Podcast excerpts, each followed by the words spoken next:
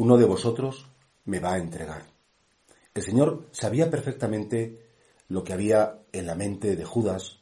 También sabía lo que le iba a pasar a Pedro. De hecho, a Pedro también le avisa, Pedro, antes de que cante el gallo, me negarás, jurarás que no me conocerás.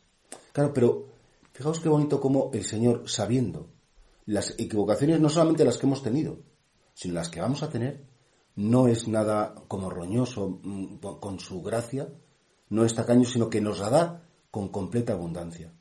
Y el Señor sabe que nos vamos a equivocar, el Señor sabe que, que lo vamos a hacer mal y aún así nos ama con todo su cariño y se entrega completamente a nosotros.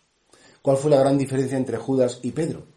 Que mientras que Judas se equivocó, efectivamente vendió al maestro, cogió el dinero, bueno, lo hizo muy mal, ¿no? Bueno, pues Judas jamás pensó que su pecado podía ser perdonado. Mientras que Pedro, que efectivamente también, hombre, pues juró gravemente que no conocía a Jesús. Pedro lloró amargamente, se dejó mirar por Cristo y se supo amado en su debilidad. Como que la gran enseñanza es que no existe ningún pecado en el mundo, ninguna maldad que podamos realizar, que no pueda ser perdonada por Dios.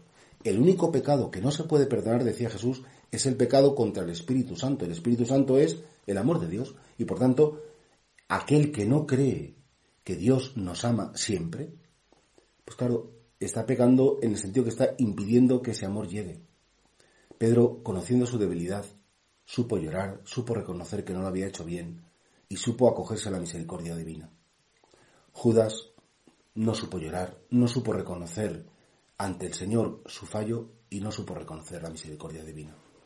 Yo me podría preguntar también, cuando yo peco, me enfado, no me gusta que me corrijan, cuando me reprochan salto más y encima digo, ¿y cómo te atreves? ¿Cómo me dices nada?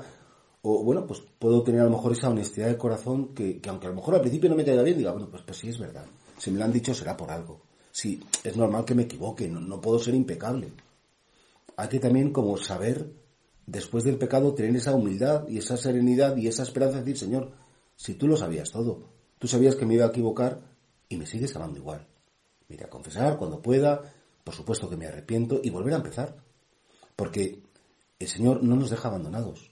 Dice la plegaria eucarística cuarta, tendiste la mano a todos para que te encuentra el que te busca.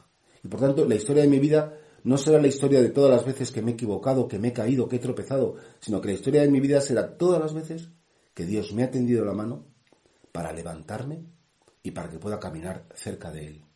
Y por eso, bueno, Señor, pues te pido la gracia de que cuando me equivoque, si me corrigen, si me dicen o si me doy cuenta, dame esa humildad necesaria para pedir perdón, para confiar en tu misericordia y para apoyarme más en ti.